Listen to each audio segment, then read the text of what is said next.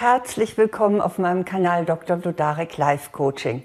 Wie geht es Ihnen? Ich mache mir natürlich darüber Gedanken, wie Sie die so kritischen Situationen bewältigen, in denen wir alle jetzt stecken. Vielleicht sind Sie Single und sitzen ganz alleine in Ihrer Wohnung und vermissen furchtbar Ihre Freunde oder sie sind als Paar zusammen und stellen fest, außer der großen Liebe kann das auch ganz schön viel Stress sein, wenn man so aufeinander hockt. Und das Gleiche gilt natürlich auch für Familien. Da wird man ein bisschen, die Nerven liegen, liegen blank und man streitet sich ganz oft. Vielleicht machen sich auch Sorgen, wie es ihren Eltern geht. Also es gibt jede Menge, was uns im Moment in diesen Zeiten von Corona bedrücken kann. Und was wir alle erleben, ist natürlich diese gewisse Isolation und dieses äh, Auseinandergehen. Neudeutsch Social Distancing. Also dieses, äh, dass wir uns einfach nicht mehr nahe kommen dürfen, das hat natürlich auch äh, seine Folgen. Und ich glaube, im Moment sind vielleicht die Psychologen genauso gefragt wie die Virologen, denn das macht etwas mit uns, dass wir nicht mehr so nahe zusammenkommen dürfen. Wir sind soziale Wesen. Und das bedeutet, dass eine ungewollte Distanz auf die Dauer meist wirklich negative Folgen für uns hat. Also wir vereinsamen, wenn wir denn so weiter niemand um uns haben. Und natürlich tauchen in diesen Zeiten auch Ängste auf. Dieses verflixte Virus ist ja überhaupt nicht sichtbar und das ist, wir können es gar nicht kontrollieren. Und von daher äh, haben wir eben ganz besonders auch Angst. Das ist ja nichts, äh, dem wir uns wirklich stellen können.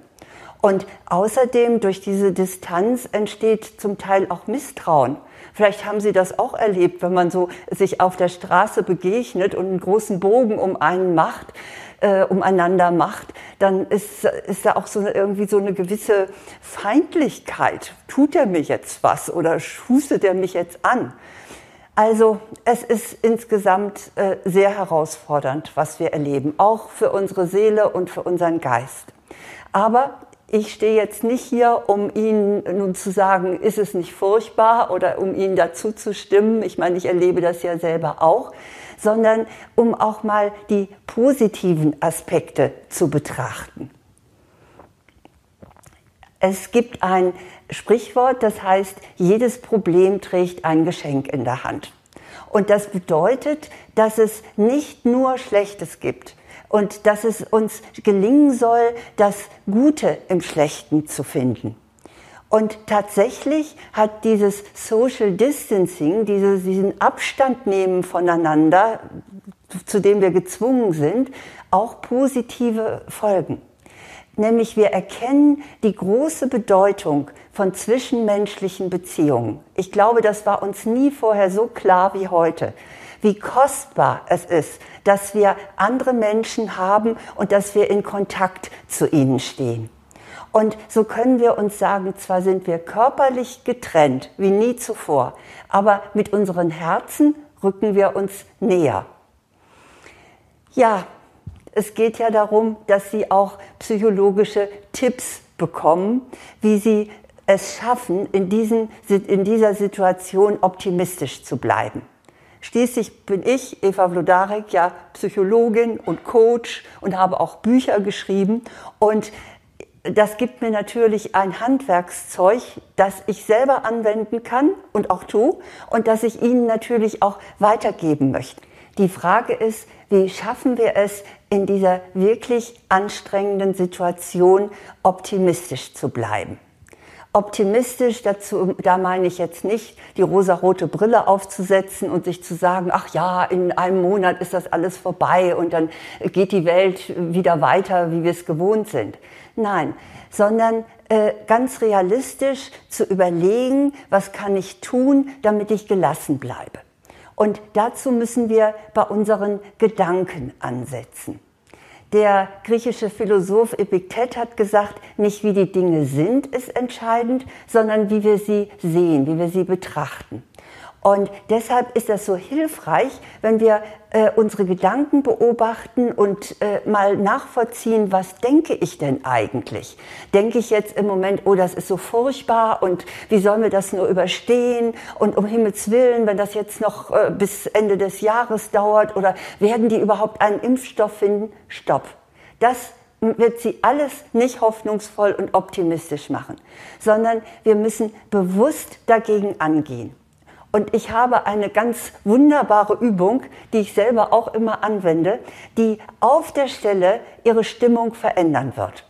Und zwar überlegen Sie sich bitte fünf Dinge, die Sie derzeit trotz allem, was an Negativem da ist und was Sie auch wirklich als unangenehm erleben, wofür Sie dankbar sein können.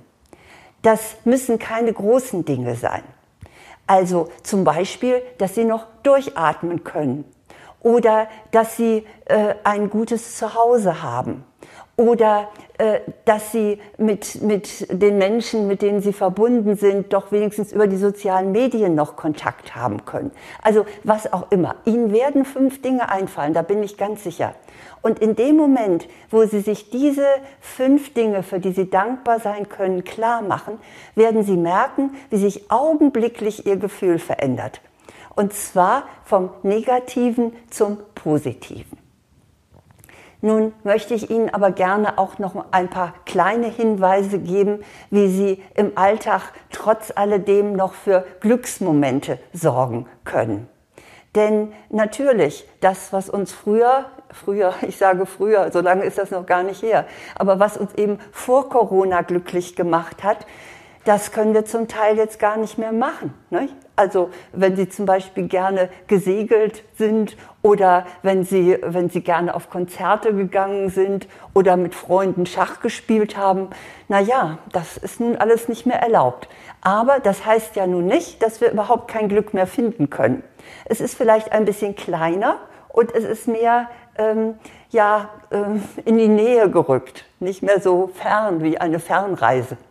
Also, was Sie äh, wirklich glücklich machen kann, ist, wenn Sie etwas mit vollem Einsatz und mit Begeisterung tun. Also je nachdem, äh, wo da Ihre Leidenschaft liegt. Sie können kochen, hm? Hobbyköche, die haben ja jetzt ihre Hochzeit. Oder äh, Sie können backen, auch gut. Oder Sie spielen Karten. Also alles, wo Sie sich wirklich intensiv konzentrieren müssen äh, und sich gar nicht während der Zeit an andere Dinge denken, das bringt Sie in den sogenannten Flow. Das heißt, man konzentriert sich auf etwas, vergisst alles drumherum, vergisst sogar die Zeit und genau dieser Flow macht glücklich. Dann ein direkter Glücksbringer ist auch die Musik. Das ist ja, die geht ja über unsere Ohren sofort in unsere Seele. Und deshalb rate ich Ihnen, hören Sie Ihre Lieblingsstücke. Und äh, möglichst nicht äh, getragene, eher traurige, eher melancholische Lieder oder äh, von, von der Melodie her, sondern äh, etwas, was Schwung gibt, was aufbaut, ja, was sie einfach auch fröhlich stimmt.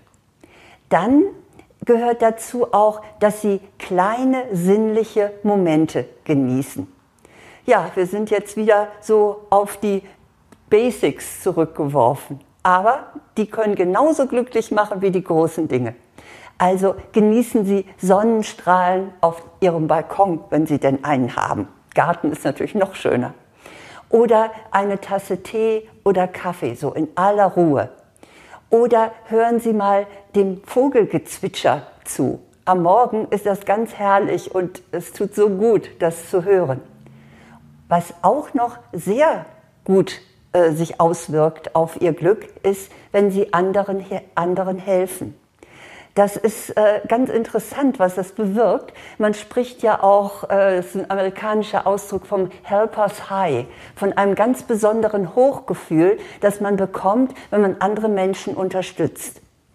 Und dieses Hochgefühl äh, hängt auch damit zusammen, dass in dem Moment, wo Sie einem anderen Menschen helfen, das Gefühl haben, dass Sie auch eine gewisse Kontrolle über Ihr Leben haben dass sie auch eine Stärke haben, so viel, dass sie sogar anderen etwas weitergeben können.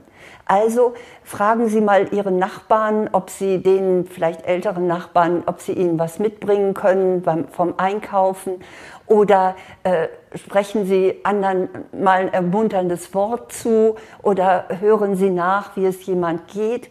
Also äh, das, Sie werden merken, dass es auf Sie zurückfällt.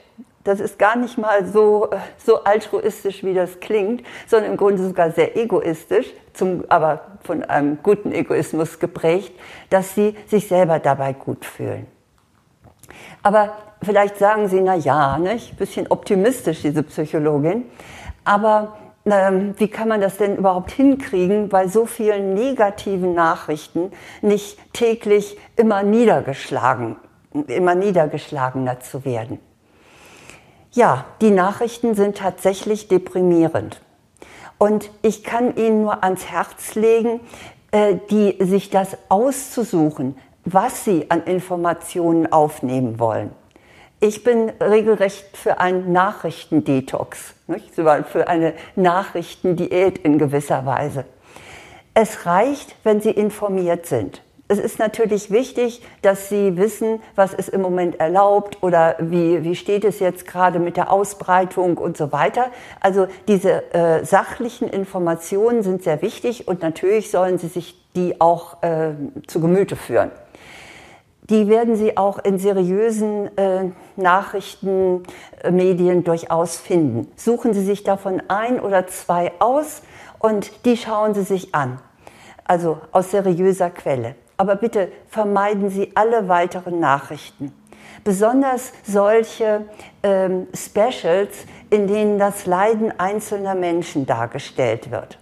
Also mich berührt das auch immer sehr, wenn ich zum Beispiel in, in, so, einem, äh, in so einer Sondersendung sehe, wie, wie ein Kaffeebesitzer um seine Existenz bangt oder wie Menschen, die äh, Vorerkrankungen haben, wie ihre Familie sich Sorgen macht, dass sie äh, das auch wirklich äh, überleben können. Das ist richtig traurig. Und trotzdem rate ich Ihnen, schauen Sie sich nicht zu viel davon an.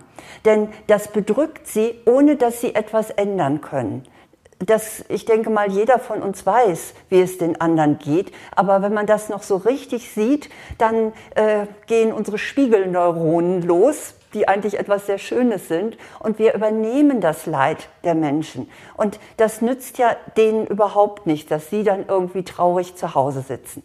Also seien Sie vorsichtig, äh, wählen Sie aus, welche Informationen Sie sich anschauen möchten. Ja, dann bleiben ja vielleicht auch noch ein paar Tipps für Paare und Familien, wie die sich besser unterstützen können. Ich weiß äh, durchaus, dass das nicht alles so einfach ist.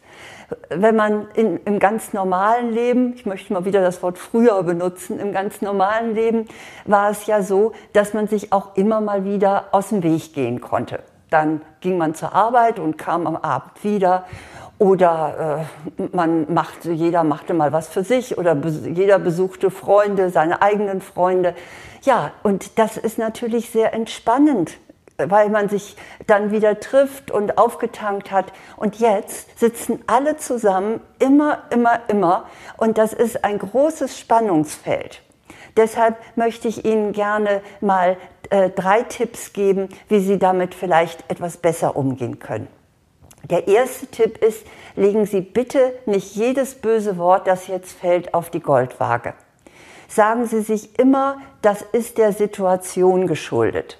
Und wenn sich die Situation eines Tages ändern wird, dann äh, wird auch das wieder weggehen. Nicht? Die Nerven liegen blank und da sagt man schon mal was Unbedachtes. Das tut natürlich im Moment weh, aber atmen Sie einfach tief durch und sagen, das ist jetzt situationsbedingt, ich vergesse es. Das Zweite ist, ziehen Sie sich immer mal wieder zurück, um aufzutanken. Und wenn Sie räumlich nicht die Möglichkeit haben, dann setzen Sie sich einfach die Kopfhörer auf.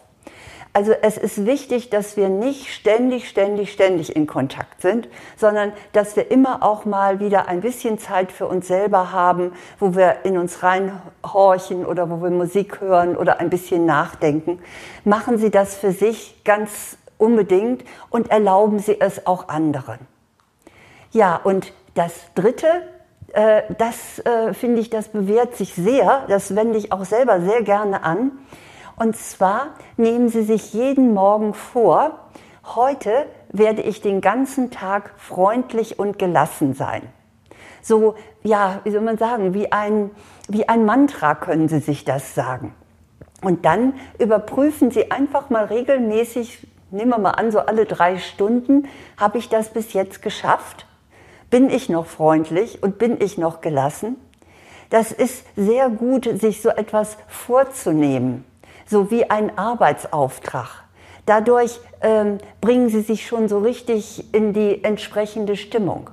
Also Sie können auch gerne einen anderen Satz formulieren, aber ich finde dieses heute bin ich den ganzen Tag freundlich und gelassen funktioniert schon ganz gut. Also alles, was ich Ihnen hier weitergebe, habe ich natürlich auch selber ausprobiert. Und ich muss sagen, ich war tatsächlich, wenn ich mir das morgens vornahm, immer etwas freundlicher und gelassener, als ich es ohne das gewesen wäre.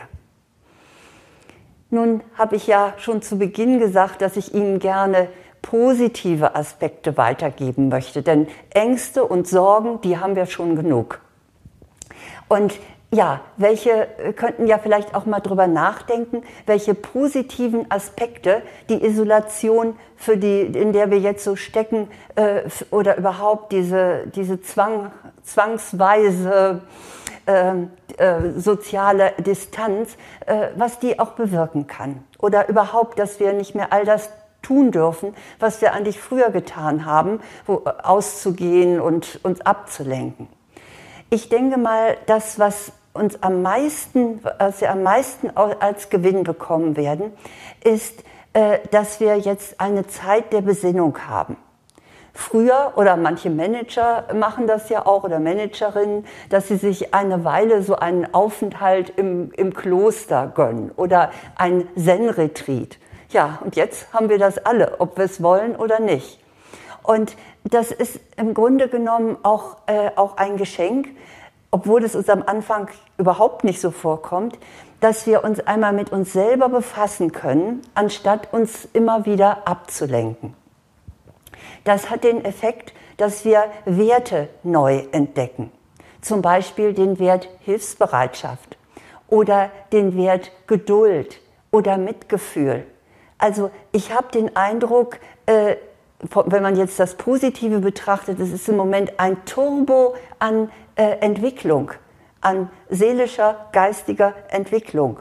Und das sollten wir wirklich auch nutzen und uns nicht nur auf das konzentrieren, was schlimm ist und was, äh, was uns Angst macht. Also ich möchte gerne so zum Schluss das mal zusammenfassen. Es liegt an uns, ob wir die Situation, in der wir jetzt alle stecken, als seelische Folter betrachten oder als Chance zur Weiterentwicklung sehen. Und ich wünsche Ihnen sehr, dass Sie auch diesen zweiten Aspekt für sich wahrnehmen. Und ja, und einfach auch alles nutzen, äh, diese Zeit, um für sich innerlich weiterzukommen. Und natürlich wünsche ich Ihnen alles Gute und dass Sie gesund bleiben und dass wir alle diese schlimme Zeit überstehen.